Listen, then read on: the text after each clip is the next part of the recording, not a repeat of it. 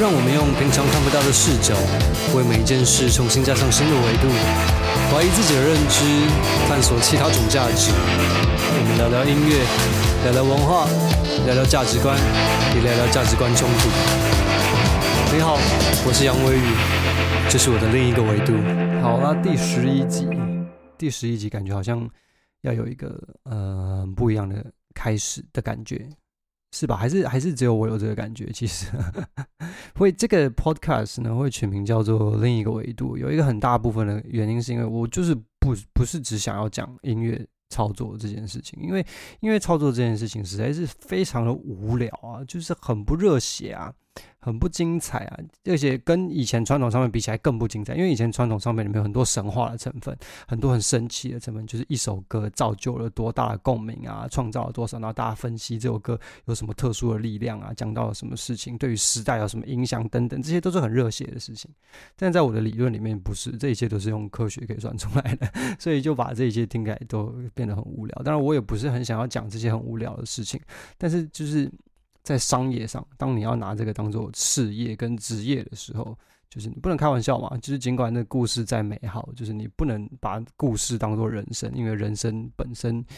就不会像故事那么的美好跟顺利，通常会有很多很 fucked up 的事情。那我就是负责告诉你那些很 fucked up 的事情，因为其他人都不会告诉你。所以今天我们就来讲一些跟音乐操作没有什么关系的事情。这集可能点播率会很低啊啊！对，你们知道点播最高到现在第十一集点播最高是哪一集？你们知道吗？就是那个群众累积系统概论，应该很不难猜啊，蛮合理的。就是大家从头到尾基本上就是对这件事情有兴趣嘛，就跟我那时候讲座开完一样，大家就是很想知道这件事情到底是怎么干的，看看我这个葫芦里到底是买什么药，然后。听完以后，大家的感受应该是，就是，哎，谁知道你这套到底行不行得通？没有错，就是我也确实还没有看到在华人世界有人靠这件事情成功。我讲的是华人世界哦。如果呃他是在国外有在做呃独立音乐的话，我相信很多人都听到听过这套理论。这套理论已经不是今不是最近才出来，已经很久了。那呃，我之后有打算，就是想要自己亲自花点钱。然后实验看看这这件事情，因为上次的 We Are Formosa 我只实验了一半，我不得不承认，我只实验到一半，我没有把这整个群众累积系统从头到尾建置完，所以我希望我能够存够多的钱，然后或者是有足够的资金，然后把这整件事情就是干起来，加上一些我自己想要做的作品。那我最近可能会呃多花点时间翻到这些事情，会比较。艺术一点，就是比较音乐一点，就少比较少一些操作的事情，所以我觉得这第十一集也是一个蛮好的开始，可以让我讲一些比较艺术的事情。就是呃，从台湾来到英国之后，呃，我遇到了一些人、一些事情，然后改变了我一些对艺术的看法，跟呃，就是人生的看法。说真的，确实真的是改变我对人生的看法。那最近也刚好发生一些事情，我想要跟大家聊聊，分享分享，说不定大家也会对这样的故事有兴趣。对，如果有来参加我的讲座，都知道，就是我的室友其实是改变我的艺术观、跟人生观、跟价值观很大的一个人，因为他有一个很强烈的艺术家人格，然后他是一个刺青师，然后我都称他为 S 好了，然后他有个好朋友，我们就称他为 Rosie 好了，Rosie，哈哈，假设，因为我不想用真的名字，就是哎，对，那。它是一个嬉皮，什么是嬉皮呢？我相信很多在台湾出生长大的人根本不知道什么叫做嬉皮，因为这个群体在台湾真的是非常非常的小众。我曾经觉得台湾没有，但是我上一次回台湾的时候参加一个呃，就是去看一个表演，然后我发现台湾其实是有嬉皮的，只是很少很少而已。那嬉皮到底是什么呢？嬉皮的英文就是 hippie，然后它其实是六七零年代的产物，然后当时是。它是一个群体，一群人，一大群人哦。其实嬉皮是一个很大很大很大的族群，尤其在西方的世界，只是在亚洲真的太少太少，因为我们没有那个时空背景吧。我想，嬉皮呢，基本上它的主要价值观就是他们反对战争，严就是非常郑重的反对战争，然后他们反对绝大部分现行的主流的价值观，例如说像资本主义啊，然后中产阶级的那种生活过得美好，越越赚越多钱那种价值观啊，也反对大公司那种超级大企业啊。然后他们也认为传统大道德的一些价值是非常狭窄的，排除掉很多就是违虽然违背了这些传统道德价值观，但他本身是一个好人，他对于这个社会跟环境或者是呃会对这个地球其实是还是有很大的贡献的。那其实我觉得比较少讲到的是，我觉得是在我的观察啦，当然，当然我不是嬉皮的这个群体的其中一员，但是就是因为 Roxy 呢，就是我认识了很多一些就是在这个嬉皮世界的人，我觉得一个很重要的价值点是，他们是很多事情是由爱出发。真的就是由爱出发，听起来蛮好笑，就是用爱发电，听起来就很好笑。但是他们很多的价值观跟思考的方式，跟呃看待很多事情的方式，确实都是用爱出发。他们认为什么样的方式，或者是什么样的言辞，跟什么样的行动，是最能够让别人感受到爱的，能够呃让这个世界能够更感受到爱的方式。我觉得其实这才是我观察到的啦，嬉皮一个很重要的一个重点。那嬉皮呢，就是还有另外一个很明显的，就是外观上的特征，就是他们很喜欢绑 dreadlock。什么是 dreadlock 呢？就是台湾叫做雷鬼头。之前林书豪有绑那个雷鬼头，那就是 dreadlock。但是我忘记。是从哪个地方传来？他们有跟我讲过，就是 dreadlock 这个意义是，它其实是让大家知道，它表达的象征是，就是不在乎自己的外在观感。因为你知道绑 dreadlock 很难洗头，就是他们几乎是很少在洗头，就是有洗是可以洗的。就我有问认真问过这个问题，因为我曾经也想要绑 dreadlock，因为我觉得很酷，但是我到目前还没有这个勇气。说不定有一天我真的会绑 dreadlock。然后他其实说，在这个 dreadlock 在在远古的传说里面，其实是是。呃，他们认为能量就是身体的能量跟灵性是从头发上流走的，所以他们如果把 dreadlock 绑起来的话，能够把这能量留在身体里面。对，当然这个嬉皮里面有非常多关于古典的传说啊，然后关于一些灵性的探讨啊，就是包含什么宇宙的灵性啊、灵气啊等等的一些，就是比较玄的一些事情。然后通常最为人诟病的这一部分，尤其在华语世界，讲到这些东西，就是大家会把你当。鬼在打的事情，就是很多事情，尤其是这个嬉皮这个群体，都跟毒品是有关系的。最终最重要就是大麻嘛，就是身为一个嬉皮，你不可能不抽大麻。身为嬉皮，就是大麻其实是就是呃生活要素之一吧，我想。那另外就是各种迷幻药。就是 LSD 啊，或者是最最高级的就是 Ayahuasca 嘛。大家不知道有没有听过死藤水仪式？如果你有听过死藤水仪式的话，就是我觉得你还让我蛮惊讶的，因为在我有生之年当中，我身边几乎没有任何一个朋友知道什么叫做死藤水，就是 Ayahuasca。就是如果以后大家对这些主题比较有兴趣的话，其实你可以自己先去 Google 啦，因为 Google 上现在什么都有。那我觉得大家要保持着一个就是呃比较 open-minded 的心态去看探讨这些事情，你才会得到一些心得。如果你发自内心觉得这些东西就是毒品的话，就是你不如不要去 Google，因为对你的人生不会有什么帮助。就是你就把它继续当毒品就好，就是隔绝在你的人生之外，其实也没有关系。好了，其实今天重点不是要讲嬉皮，今天的重点是我会讲要讲这个，是因为他呃，他离开伦敦了，然后他选择去哥斯大黎加，带着他的小孩去哥斯大黎加定居。我现在讲他的故事，是因为他的呃很多。看我之间的对话，给了我很大的启发。加上他自己的选择跟行为，就是我我相信他不是就是讲讲讲的一个很漂亮的话讲给我听的，也不是，因为我真的看到他的人生就是这样，所以我觉得很不可思议。对，他真的就是一个用充满爱、充满光辉的一个人。他讲话非常的呃柔顺，就是他那个声音就是很细，然后很柔顺、很温柔，就是你听他讲话，你会觉得就是很有安全感，你会觉得这个人。对你讲的话是发着光的，会把你包起来，然后给你一个很温暖的感觉。这就是 Roxy 给我的感受，就是一个充满爱的一个人。然后他和我跟我室友后来就变成非常好的朋友。但是比较奇妙，我来讲一下他的人生经验。我觉得真的是超屌，超适合拍成电影的。他是以色列人，对，就是常常在打仗，所有人都要去当兵的那个以色列。然后呢，他会来到伦敦，是因为他他其实一开始还是观光。进来的，然后最屌的是哦，他光光进来就算了，后来就跳机就不离开，所以他是没有合法身份的。然后呢，他没有合法身份就算了，他也开了一间刺青店，对，他也是刺青师，他开了一间刺青店，然后他认识了另外一个刺青师，然后就后来就变成他老公，后来两个就结婚了，还生了两个小孩。然后呢，他这个老公呢，还是法国的石油巨擘的小开，就是家里是搞石油的，就是有钱到一个爆炸不行的一个艺术家这样。然后呢，他们那个时候，反正后来就吵架就分手了嘛，然后就后来就离婚了。但是就是留下两个小孩，就是都是跟着他。然后她那个老公就一直要跟她要这个小孩，因为生了一个男生跟一个女生，大的姐姐是女生，小的弟弟是男生。然后她那个爸爸就就是她那个老公啊，就是一直要要这个男生小孩。然后他就是一直不给他，就是想要把孩子留在身边。然后很戏剧性的是，他爸真的，他那个爸爸不是我在讲他爸是什么？他那个老公真的很屌，超像黑社会的。他就找了一群人，就跟电影里面一样，零零七那种，就是穿着西装、戴黑墨镜，然后就一群人开着黑头车到他的店里，然后就一群人就冲进店里，把他小孩直接带走，就这么帅，直接带回法国，这样超帅，这就是把小孩抢走这样。然后他到那一刻才真的崩溃，他真的在那一刻就是。认真的崩溃了，因为那个时候我也我也还在伦敦，我有看过他的两个小孩，我两个小孩都看过，我还抱过，就是把他的小孩抱在手上过。那时候刚出生没多久的那个小弟弟的时候，然后这件事情发生的时候，他真的是爆炸大崩溃，他无法理解就是为什么会有人这么的狠心，就是把他的小孩给抢走，然后他在这里没有身份，他什么都没有，他就是一个嬉皮而已，然后一个刺青师，一个艺术家，他还住在船上，船真的是船。我来叙述一下这件事情好了，就是在伦敦有非常多运河。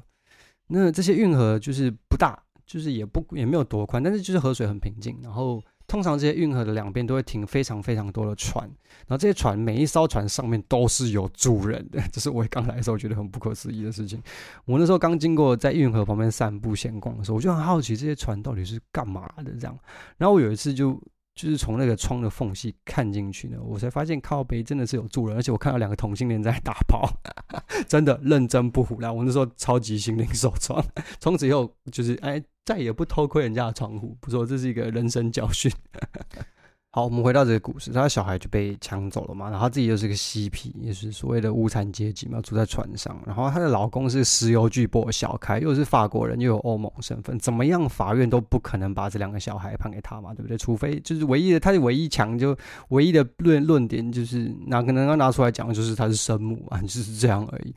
然后那个小孩有才就是最小的那个弟弟，才刚出生没有多久，连走路都不会走，讲话都不会讲，就是根本没这个根本没有什么好判的。然后，因为他是我们的好朋友嘛，所以很多事情我们都知道。那有一些信件啊、文件呢，就是法院的一些书也是，就是我我我也不知道，就是这是好还是不好。我有机会可以看到法院的信，这样看到传票这样。然后就是很多关于就是呃监护权的纠纷，那时候我们就是还在一直 Google 说有什么方式可以帮助到他，因为。他是一个这么充满光辉、充满爱的人，就是很多几乎没有什么事情可以影响到他的心情，你知道吗？因为他已经在他这个这么长长久的嬉皮的这个价值观之中，就是他们认为爱是所有事情的解答，他们是发自内心的相信爱是所有事情的解答，而这个世界就是因为缺乏足够的爱，所以才有这么多混乱的事情，大家才会这么的贪心，因为大家不够爱彼此。然后，其实我是并没有反对这个看法的。确实啊，确实，如果今天为什么会有歧视，呃，会有排挤，会有霸凌，就是因为你不不够了解对方嘛，你跟对方没有感情上的连接嘛。今天如果全世界的人都和你有感情上的连接的话，当然这是不可能的，这是这是一个假想嘛。如果全世界的和你都有一个感情上的连接的话，确实，我相信这个世界不会有战争，也不会有人挨饿，因为你不忍心让你。有感情连接的那些人挨饿嘛，不是吗？你会觉得非洲那些人现在挨饿没有关系，是因为你根本看不到嘛，你也不知道嘛，你也你也你也就是对你的日常生活没有影响嘛。但是如果你们之间是有感情连结的话，我相信你也不会让那些呃，就比如说你的侄子好，你的亲人好了，就是或者你身边的朋友的小孩好，你看到他在路边要饭，你也不会就是真的就是连正眼都不看嘛，对不对？所以我其实个人是有一小部分是认同这个理论，只是我还没有办法把它实行在我的。呃，日常生活之中而已。然后呢，后来他们经过各种法院判决，怎么判当然都是他输。这是我 几乎其实我们那时候也觉得这是毫无悬念的一件事情。所以他能怎么办呢？他只能就是去法国求他的前夫，就是能够找到一个比较折中的方式，让他能够和他的孩子们可以相处这样。但是她的老公就是意思就是不管我，就是要这个儿子，这个儿子就是我的。讲白一点就是这样。那女儿你要带走随便你，但是儿子我要这样。然后他其实也没有招嘛，因为你拿什么跟人家拼呢？你要钱没钱，要身份没身份，而且你还是一个以色列人，你连欧洲人都不是，这有什么好判的？因为而且你还就是没有没有在欧洲的身份，这是其实最大，这是最大的伤害。因为外国其实外国人要进欧盟，尤其是英国，你要进英国那个签证之困难，我相信大家都知道，甚至有时候比美国还要困难。英国这个这个希斯洛机场的海关是之出名的硬啊，反正之后他都。呃，法国跟他的前夫沟通沟通，协商协商，瞧了一下之后呢，就是到最后也是没有办法，人家小孩就是不给你，你能怎么样？哎，他也是生父啊，对不对？他也是就是孩子的爸爸，没有错啊。然后，所以到最后判决的结果就是，他好像忘记是多久，反正每隔一段时间，他可以去探望一次他的儿子。然后，她的老公就是也可以每隔一段时间，就是要求探望他的女儿。但是，我觉得这件事情在他生命中造成了非常非常大的伤害，因为我可以。就是可以感受到他变得有一点点不一样，虽然他还是那个讲话充满爱的那个 Rossi。然后经过这件事情之后呢，他就决定要离开伦敦。我觉得这是因为这个这件事情对他的伤害真的太大，那一群黑衣人到他店里直接把他小孩抢走，这件事情实在是太惊恐了。要是我，我也会崩溃。说实在的，所以他就决定要离开这个地方，然后找一个健康的环境让他的小孩长大。那是他当时是怎么说的。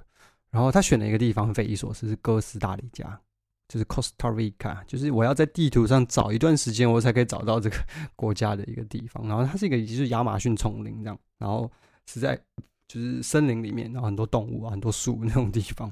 然后当然就是呃，其实他会去那个地方，是因为他有个朋友跟他说，那边有一个 Hippie Village，就是嬉皮村。然后呢，那个地方就是那个村庄，当然就是以爱为出发点做各式各样的事情嘛。就是当然还是有国家货币，只是就是钱赚钱，就是在那个地方并不是就是最重要的事情。然后他们有一些生活上的共识，我是没有去过，当然我只是听叙述而已。然后听起来是一个很很安详，就是很 peace 的一个，然后又很大自然和大自然很接近的一个地方。所以我也觉得让小孩在这个地方长大好像也没有什么不好。但是我也常常会跟他聊关于就是价值观跟就是。就是我想，我很想要知道他心里的，就是他是怎么变成一个相信如此相信爱的一个人。这其实是因为我觉得我是一个对于爱的信任很低落的一个人。就是我曾经就是很认真的质疑爱这件事情到底是对人生到底是有什么帮助？到底当你认真的爱其他人的时候，他就是成为你的弱点啊。这些人只要抓住这个点，他就可以无限的攻击你，你就只能无限的妥协。所以我其实自己在思考这些事情的时候，常常在想，爱到底是对人生真的是有什么帮助吗？我其实到现在我都还是有一个，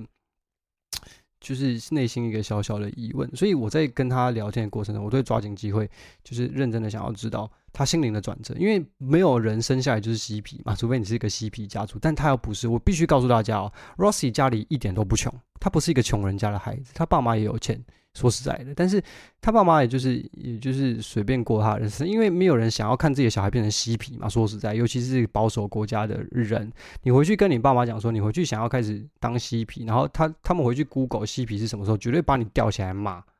不可能不会吊起来打，但是一定会吊起来骂。所以我小时候是被吊起来打，现在不行了。所以我常常在跟他聊一些，就是就是国家认同啊、自我认同啊等等的这些事情。尤其你知道，我是一个就是看到不合理的事情，就是不讲两句我很受不了，因为我很没有办法接受我的呃我的家乡就是有这么多 fucked up 的事情，然后大家还觉得理所当然，真的那。我常常在讲这些事情的时候，他就会跟我说：“我觉得这个对我来说，最近也是一种修炼。我已经很长一段时间就是没有再发一些就是就是干掉文的，除了一些就是产业上，就是在我的专业上的一些事情以外，就是政治什么，我已经很少在干掉这件事情。我觉得也是因为他，他跟我说，我觉得他这个理论很正确，我完全没有办法反驳。他说，如果爱是有附加条件的话，那这种爱并不算是一种爱。”我听了以后，我有一种想不出来的冲突感，就是我觉得很冲突这句话，但是我又讲不出来它到底哪里冲突。然后他就跟我讲说，其实绝大部分的爱国的爱就是这一种爱，这个国家要求你认同一种民族认同，然后去痛恨那些他们自古以来痛恨的那些人。如果你不去痛恨那些人的话，你就不属于我们这群人。这就是所谓的爱国嘛，有一些祖国族认同感。就像是现在中国跟台湾一样，如果你喜欢中国的话，你就不是台湾人。现在不就是有一种这种氛围吗？然后他继续说，就是他是以色列人。他说，身为以色列人，其实就是如果你有认真读书的话，你就会发现，就是几乎大家都在欺负你啊，大家都想要占你的便宜。那他说，他可以选择就是爱他的国家，然后恨所有这些其他国家的人，然后或者是他可以选择当一个地球人，然后并且爱所有的人。我操！我说实在的，我听到这句话的时候，我以为我看到地藏王菩萨。我说真的，因为在我的生生活之中，就是我在我的世理解的世界里，就是这些，就是比如说地藏王菩萨，什么木莲救母啊，这种非常非常有大爱的事情，就是我实在是很少很少很少很少很少看到，在我的过去的生活环境中，就是有啊，之前就是会上新闻啊，你就会杂志上会看到，会有专访会看到，然后但是你生活周边，你根本就是很少遇到这样的人，就是有程度也没有这么的严重。那我会相信他，是因为我真的和他生活了一段时间，我观察他一段时间，我也了解他，他真的就是这样子对待每一个人。我跟他出去的时候，路边如果有看到流浪汉在要钱，他一定会想办法帮助他，他不会给他钱，因为他自己也没有什么钱嘛。他一定会去问问他，他需要什么帮助啊，或者是我们就经过，或者是我们拿一些买去超市买一些食物在手上，他就会分他一些。他是真的认真的在爱他看到的每一个人，就是尽管他不认识这些人，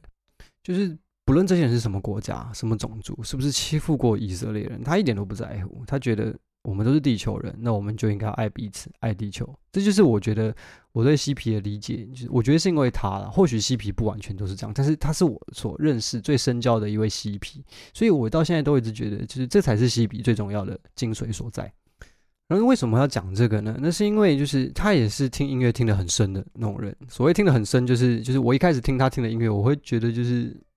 你到底在听三小这样？然后过了一段时间，然后他分享跟我讲了一些聊过天、聊过讨论过这些音乐的时候，我就越来越了解，就是这项音乐好听在哪里。就是这其实跟我们群众操作理论还是有一点关联的嘛。就是艺术的价值是需要先透过了解的。就是你不了解的话，你永远不会知道它的艺术价值在哪里。那现代人并不是每个人都有这个心思跟潜潜力去了解那些他一开始根本没有兴趣的艺术，尽管他了解之后可能会非常有兴趣。所以我们必须要用一些手段。好，这又回到那个 很商业的一个部分。但是真的是他，就是 Rossi，让我认真的知道，就是所谓的艺术呢，其实是关于感情的连接，也就是爱。在他的世界里，就是这就是所谓的爱，就是感情上的，就是所谓的 emotional connection。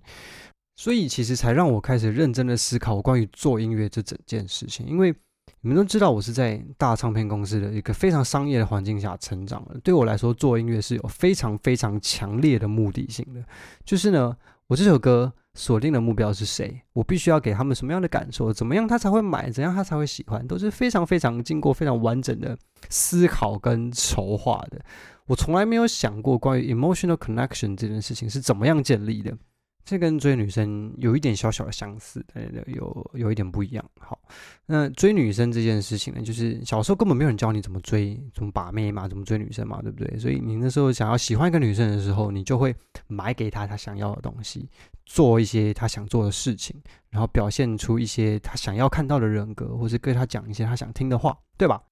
但是事实上，就是很多心理研究证明，这是感情上的连接，从来都不是因为这些事情而建立的，而是你保有你自己的个体个独立人格，他保有他自己的个体的独立人格，然后你们寻找你们这两个不同的独立人格之间的关联跟共同点，然后这也才是一个比较健康的情感连接，是吧？然后我觉得认识 Rossi 这件事情，其实呃，最对我来说最大的改变，其实是关于。很多所谓传统价值的，这跟嬉皮刚讲的嬉皮的定义有关系，就是传统道德价值的啊批判。呃，怎么样批判呢？就譬如说，我随便举一个例子，好了，在我们的世界里，吸毒呢，就是判定你的人生已经失败了，对吧？这是一个直接定义，因为你就是毒虫嘛，那你吸毒，人生就结束了，大家都会这么觉得。呃，确实，吸毒这件事情在西方世界也并不是那么的被社会所允许。但是呢，它并不会因为你曾经吸过毒而否定你一切的人格。你懂这个差异所在吗？这就是所谓的，在我的世界里，就是 narrow-minded 跟 open-minded 之间的差异，就是你会不会因为一件事情不符合社会大众的期待而否定这个人所有一切的其余的价值。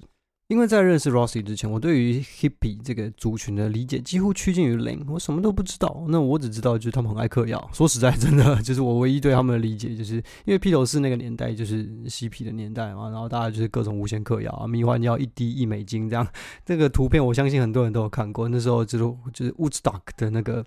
就 Woodstock 那个叫什么 Festival 音乐节嘛，那有个很很有名的那个 sign，有一张照片。如果你没有看过的话，记得去 Google 一下，有一张照片。就是他写，就 LSD 迷幻药一滴一美金，很有趣，那一滴就可以就是持续十个小时、十二个小时这样。那我过去也是一样，我在台湾长大啊，也是一样啊。我会觉得就是吸毒人就是很可怕，他们是恶魔，会什么事情都干得出来，是社会的败类。那我们要离他远一点，我们要排挤他，我们不能让他加入我们的群体里面，对吧？那我觉得 Rossi 是一个最直接的呃人格代表，就是认真的打我两下脸 这样的一个人的存在。因为就是他发他他是这个人让我感受到人性跟就是爱跟情感连接上的光辉，但他却是一个嬉皮，就是这对我来说的冲击其实还蛮大的。那也是让我就是就是我觉得我脑袋的世界开阔了一点，就是我不再会因为一个人的某项呃污点。或者是不被社会大众，或者是违背我原本道德价值观的一件事情，而让我否定他其他的其余剩下的价值。我觉得这件事情是 Rossi 这个人在我生命中出现之后，对我人生中一个非常非常大的改变。所以呢，也让我这也渐渐间接的让我比较更勇于把一些我看不惯的事情说出来。为什么呢？这两件事情好像听起来很没有关联，对不对？其实，在我的心理世界里是很有关联的，因为。你知道我从小就是一个很会读书、很会考试、成绩很好的人，所以我这辈子几乎从来不跟主动跟别人讨论功课这件事情，除非他自己要来找我讨论，因为我不想要伤害别人的自尊心。真的，我小时候就是呃都是这么觉得，因为我小时候常常都有人说我是一个很骄傲的人，我自己有自知之明，大家都已经觉得我很骄傲了，所以我还是不要再讲一些就是我自己比较擅长的事情好了。这样，然后我也一直都觉得，就是如果我批评一个人的话。其他人是不是就是会因为我批评他的这件事情而讨厌他？那我就不太敢批评别人。所以，其实，在过去，在我来到英国以前，你绝对很少，几乎不可能看到我就是公开的干掉一个人，因为我觉得这是一件，就是会让这个人遭受到。其他攻击的一件，就是人家会否定他。其他好，回到一句话，就是我觉得，如果我批评他的话，其他人会否定他这个人的很多其他的价值，除非他们是利益共同体，对吧？所以我以前的 Facebook 发文，绝大部分就是都都是在自卑，超级自卑，超级负面这样。然后我都不是干掉一个，我就是干掉自己这样，因为我我不敢干掉别人，我只敢干掉自己。然后呃，经过了这么多事情，认识了这些人之后呢，我觉得就是如果今天呃。我干掉你，然后身边人因此就否定了你其他的价值，然后你就因此很不爽。这样其实问题是你出在你身上，因为首先第一个就是你何必在乎别人怎么看你呢？对不对？就是人生而在世，就是一辈子陪伴自己的只有自己嘛，不是吗？这是其实想到底大家都知道。第二个就是，如果你很在乎别人对你的看法，你为什么不出来反驳？对不对？你为什么不出来？告诉大家说，其实你在其他地方其实是很有价值的，就是你只是在这件事情上有所疏忽，或者是你在这件事情上有你的立场是我没看到，你出来跟我，你出来跟我对峙啊，你出来跟我说啊，对不对？哈，这个在这个世界里好像就变成了一种，就是我不知道是不是真的这样啊，但是我感受到一个氛围，就是出来替自己辩驳是一种狡辩的感觉。那我不，我非常不认同这件事情。你不出来替你自己辩驳，并不出来替你自己的论点站好、站住立场的话，谁会来替你做这件事情呢？所以就就像是换日线其他的文章的作者一样，我超级不懂嘞。我那天在回完我留言的时候，就有人回说，我从来没有看过作者会这么拽的出来，然后和就是留言互怼这样。然后我超级不懂，我真的我在看到那篇留言的时候，我真的是满头的问号。你今天在换日线上写了一篇文章，阐明你自己的立场和价值，然后下面出现一大堆反对你的人，就算了，他们不止反对你，还把你当狗在骂，觉得你是个低能儿，这种文章应该要被撤除，不应该存在这样。然后你却不出来捍卫你的立场，就是我唯一想到合理的解释，就是你完全不 care，那我可以接受。你完全不 care，那我觉得干你蛮厉害的。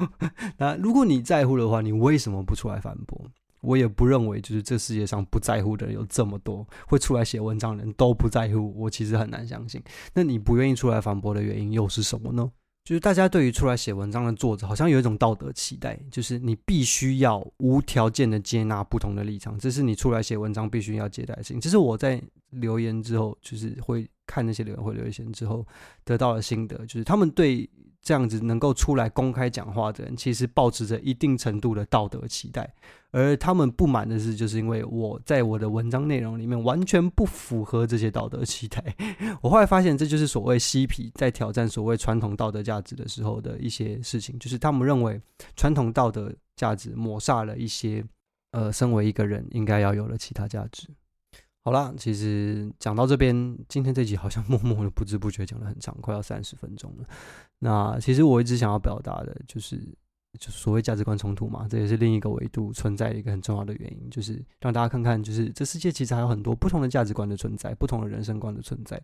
那说说，我不敢说我看的世界很大，我认识的人很多。但是我还是希望能够分享一些，就是我亲身经历看到的，那也让我这个人相信的事情。我相信大家不会觉得我是个智障吧，对不对？如果你是觉得我是个智障，你也不来听我 podcast。所以我相信，